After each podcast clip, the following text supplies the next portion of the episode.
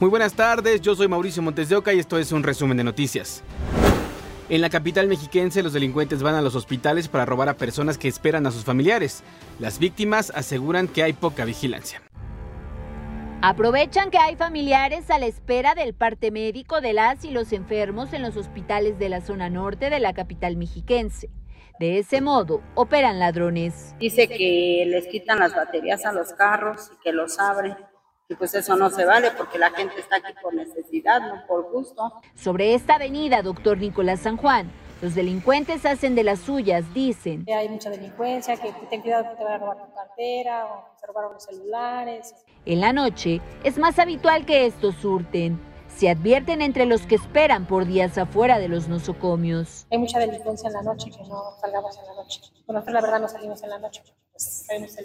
Aseguran que no es prudente estacionar los carros sobre esta calle, menos cuando la luz del sol ya no está. De la inseguridad, pues tiene que cuidar hasta sus carros en la calle, porque cuando ve uno ya no está. Las patrullas solo se hacen presentes durante el día para infraccionar. En las noches desaparecen. Pues aquí no pasa una patrulla, no pasa nada. A denunciar estos hechos solicitan las autoridades municipales para que puedan proceder contra los responsables. Aleli Rodríguez, Fuerza Informativa Azteca. Detuvieron a siete presuntos integrantes de la banda Losista, célula dedicada al robo de transporte de carga que opera en la autopista México-Veracruz. El arresto ocurrió en Puebla luego de recibir un reporte ciudadano sobre un robo en la México-Puebla. Se activó un dispositivo de búsqueda en la colonia Profesor Jorge Murat, Macluf, donde la autoridad aseguró un camión, cuatro vehículos y mercancía. Aumentó a 7, 7 el número de jóvenes desaparecidos que trabajaban en un call center en Zapopan, Jalisco. Entre ellos se encuentra Mayra Karina Velázquez, quien fue vista por última vez en una finca de la colonia La Estancia y que estuvo relacionada con un fraude en 2016. Autoridades catearon el inmueble y localizaron cinchos de plástico, trozos de telas con manchas rojas, marihuana, documentos y varios pizarrones con nombres de personas extranjeras y anotaciones de membresías. El dueño mencionó que lleva rentando la finca desde el año pasado. En 17 municipios de Guanajuato se han incrementado los casos de muertes violentas y desapariciones de mujeres. Así lo informó Fabiola Alanís, titular de la Comisión Nacional para Prevenir y Erradicar la Violencia contra las Mujeres. Entre las recomendaciones se incluyó que se deberá asignar a personal de las áreas de atención a mujeres, adolescentes y niñas, así como a policías para apoyar a quien busca a familiares desaparecidos.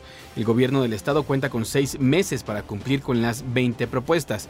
Dijo que se requieren modificaciones urgentes en las que se incluyen ajustes a los marcos normativos para fortalecer la prevención y erradicar la violencia contra mujeres y niñas.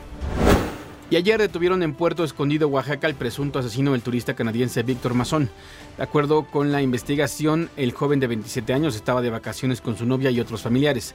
La noche antes de su muerte discutió con una persona en un bar por el supuesto pago de una cuenta.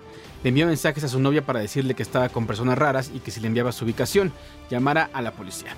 Supieron de él hasta la madrugada del 15 de mayo cuando lo encontraron muerto en el vehículo que rentó. Este fue el segundo asesinato de un extranjero en playas de Oaxaca. El primero ocurrió cinco días antes cuando tres personas fueron atacadas con un machete en lagunas de Chacagua. Uno de ellos, Benjamín Gamont, de 23 años, murió. Un juez federal libró a la exsecretaria de Desarrollo Social Rosario Robles de dos órdenes de aprehensión, lavado de dinero y delincuencia organizada por el caso de la estafa maestra esta mujer fue encarcelada en agosto de 2019 por delitos de el ejercicio indebido del servicio público, así como desvío de recursos públicos. En agosto de 2022 fue liberada. El motivo de su liberación fue que se acogió al criterio de oportunidad que ofrece el gobierno mexicano. Se registró otro ataque contra una caseta de vigilancia de la Policía Municipal de Celaya, Guanajuato. Sujetos armados dispararon en repetidas ocasiones al módulo ubicado en la lateral de la carretera Villagrán. Se trata de la tercera agresión en menos de 72 horas que ocurre en este municipio. El viernes, elementos de la policía fueron emboscados en la comunidad de Rincón de Tamayo, donde dos oficiales murieron y otros dos resultaron heridos. Desde hace dos meses se han reportado ocho agresiones contra policías en Guanajuato. Mañana violenta en Monterrey. Hombres armados atacan a personas cuando salían de un bar.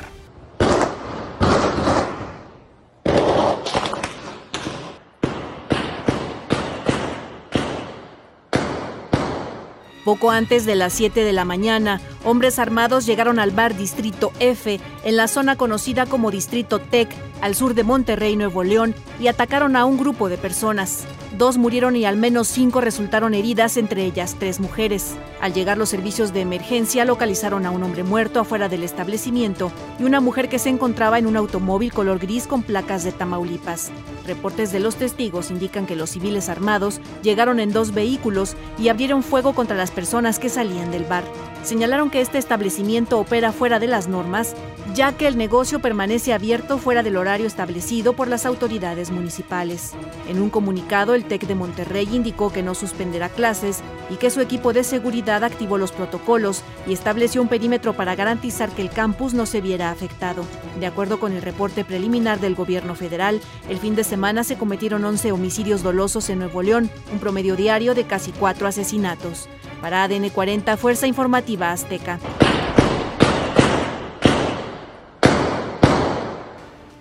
Inició el primer juicio relacionado con la masacre de Bavispe, Sonora, ocurrida el 4 de noviembre de 2019.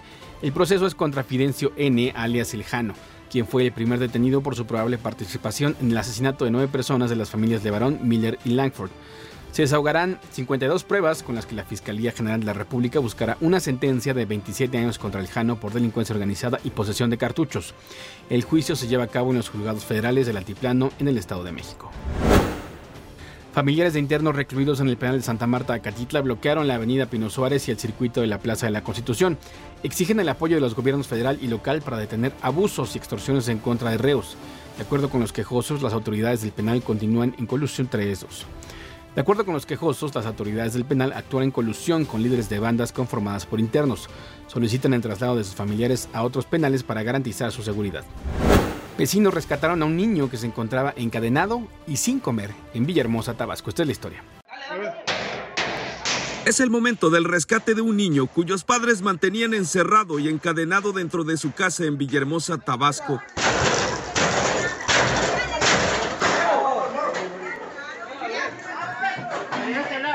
Tras ser alertados por amigos del pequeñito Ian de nueve años, vecinos de la calle Jazmines del fraccionamiento Villa Las Flores decidieron liberarlo tras constatar que llevaba todo el día así, sin comer y que no era la primera vez que lo encerraban. Entonces el niño estaba desde la mañana hasta ahorita en la noche, sí, ahorita ya prendieron la luz.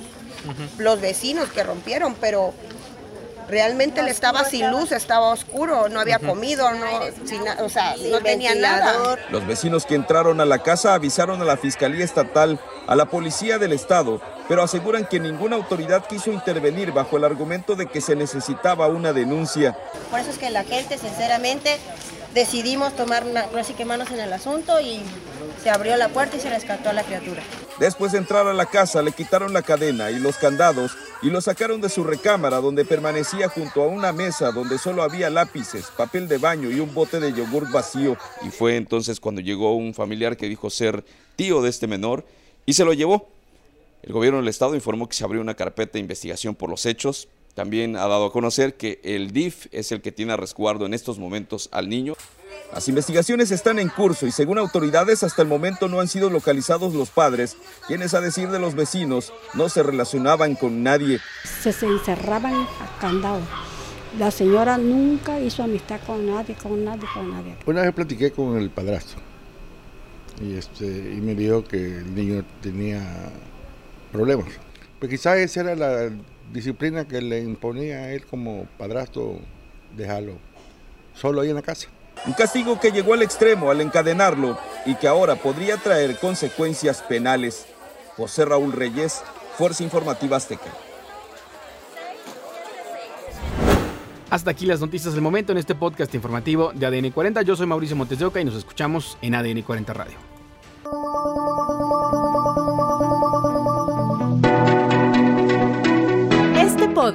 Es presentado por VAS, la super app que te ofrece muchas y nuevas formas de pagar todo lo que quieras con tu celular.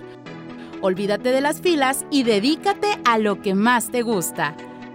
Ver tele en vivo, películas, escuchar música, podcast y estar siempre enterado de las noticias más importantes. Todo en un mismo lugar. VAS, la super app con todo.